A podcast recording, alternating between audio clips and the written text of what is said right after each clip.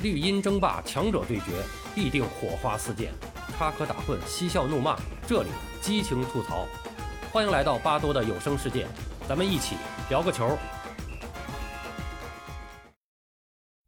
朋友们好，我是巴多。那么在前些天，巴黎奥运会好像离咱们挺远啊，但是有个事儿值得我们关注一下，就是巴黎奥运会男足参赛的资格分配方案。公布了，亚洲是获得了三点五个席位。那么根据亚足联的竞赛方案，二零二四年的 U 二三亚洲杯将是巴黎奥运会亚洲区的预选赛，前三名直接获得奥运资格，第四名与非洲球队打附加赛。不过，摆在中国国奥队面前的现实问题，不是能不能在 U 二三亚洲杯上挺进四强，而是能不能通过预选赛。先打进亚洲杯的决赛圈也就是十六强。亚足联 U23 亚洲杯扩军十六强以后，中国队四次参赛，全部铩羽。二零一三年、二零一六年、二零二零年这三届，中国队都是小组赛三场全败垫底儿。二零一八年在主场，我们是赢了一场对阿曼，四届的总成绩一胜十一负。进十球丢二十一球，而去年的 U 二三亚洲杯预选赛，咱们呢是因为众所周知的原因直接弃权了。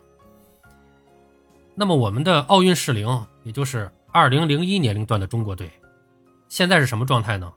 四个字儿：无球可踢。前两年是组队参加过中乙，那今年呢已经是退出了联赛，本身这个年龄段也不适合。组成这种国家青年队的班底，然后来打联赛，这本身就是很荒谬的事儿。那么，对于程耀东率领的这支零一年龄段的国青，人们最大的印象可能还是二零二零年底，他们以二比一爆冷击败了中乙领头羊武汉三镇。如果说二零零一年龄段的中国队缺少今年的国际比赛参照，那么我们不妨拿一九九九年龄段的中国 U 二三队做一个对比。今年三月份。这支队是参加了迪拜杯的友谊赛，是零比一负于阿联酋，四比二胜泰国，零比三再负阿联酋。以这两个交锋对手作为参照，也许能看出中国同年龄球队在亚洲的大致坐标。在刚刚结束的 U23 亚洲杯中，啊，咱们中国因为弃权了嘛，压根儿连预选赛就没参加。那么阿联酋和泰国都没有能够从小组中出现，前者输给了日本和沙特，赢了塔吉克斯坦。后者负于韩国，胜马来西亚，平越南。以中国队的水平定位，如果参加 U23 亚洲杯，前途也是难以琢磨。发挥的好，小组出线进八强是可以努一把的目标；发挥的不好，预选赛都通不过，这也是完全有可能的。两年后的 U23 亚洲杯就是巴黎奥运会预选赛，那么中国国奥队面临的难度是空前的。首先，预选赛的抽签方式。从东西亚分区改成了混合抽签西亚区的很多强队有可能成为我们的对手。其次，因为本届弃权，中国队在下一届预选赛的抽签中将被降为最低一档球队，也就是第五档。那么在预选赛，我们就会遇到更多的强敌。中国足协眼下的当务之急是尽快制定出备战计划，利用好接下来的一年多的时间，力争先通过 U23 亚洲杯的预选赛，进入十六强再说。目前这支2001年龄段的中国队已经三个月没有组织训练了，就更不用说比赛了。在三月底结束上海集训后，球队再未集中过。当亚洲各个对手在六月份在 U23 亚洲杯上厮杀的时候，中国队却弃权在家，无事可做。那么再来看看亚洲区的对手们，在刚刚结束的 U23 亚洲杯上情况又是什么样的？日本队展现出了强大的青训和人才培养实力。这次日本队派出的球队。名为 U 二三，实际上是小两岁的 U 二一队，也就是二零零一年龄段的选手。该队从小组出线以后，在四分之一决赛中遭遇了一九九九年龄段的韩国 U 二三队。日本 U 二一以三比零完胜韩国 U 二三，可以说是震动了亚洲足坛。在三四名决赛中，日本又以三比零轻取澳大利亚。更让人称奇的是，东道主乌兹别克斯坦，他们也是用 U 二一球员为主力军。在半决赛中，二比零掀翻了日本。虽然决赛中最后是负于沙特获得亚军，但也展现出了这个年龄段的不俗实力。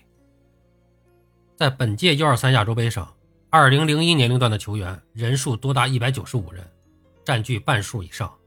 日本、乌兹别克和伊朗几乎是全员 U21，澳大利亚、越南、沙特、卡塔尔等多支球队的 U21 球员都接近半数。两年以后，他们都会是中国国奥冲击奥运资格的对手，实力不容小觑。实际上，巴黎奥运会适龄的这一批中国球员很早就被组织起来了，正式确立队伍建制是在2017年。但这几年来，球队在足协的四个部门之间倒手。前后换了七个主教练，这折腾的程度实在是有点大啊！更大的问题是，2001这一批中国小球员中优秀的人才太少了。2019年的潍坊杯上，2001年龄段的中国小球员的水平如何，让人已经看出端倪。三支国内俱乐部鲁能、申花和华夏的01年龄段球队，在和国外同年龄对手交锋中，一平八负，进七球，丢三十五球。如果说潍坊杯的对手是欧美优秀梯队，尚情有可原，那么在亚洲范围内，2001年龄段的中国队水平下滑也是十分明显的。在这个年龄段碰上韩国，基本上是输三个球的水平。2020年熊猫杯我们是零比三负于韩国，亚青赛预选赛一比四负于韩国。2021年亚青赛历史上我们首次未通过预选赛，无缘决赛圈。中国足球的后备人才从零零后起，一代不如一代的感觉。是更加明显了，这就是中国足球后备梯队人才的现状。因此，如果未来中国国奥无缘巴黎奥运会，甚至折戟预选赛时，都不要太惊讶、太愤怒，因为前因早已种下，后果也只能痛苦的下咽。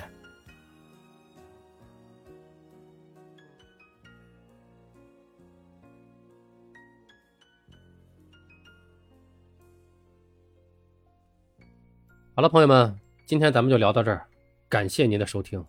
您有什么想和巴多交流的，咱们评论区见。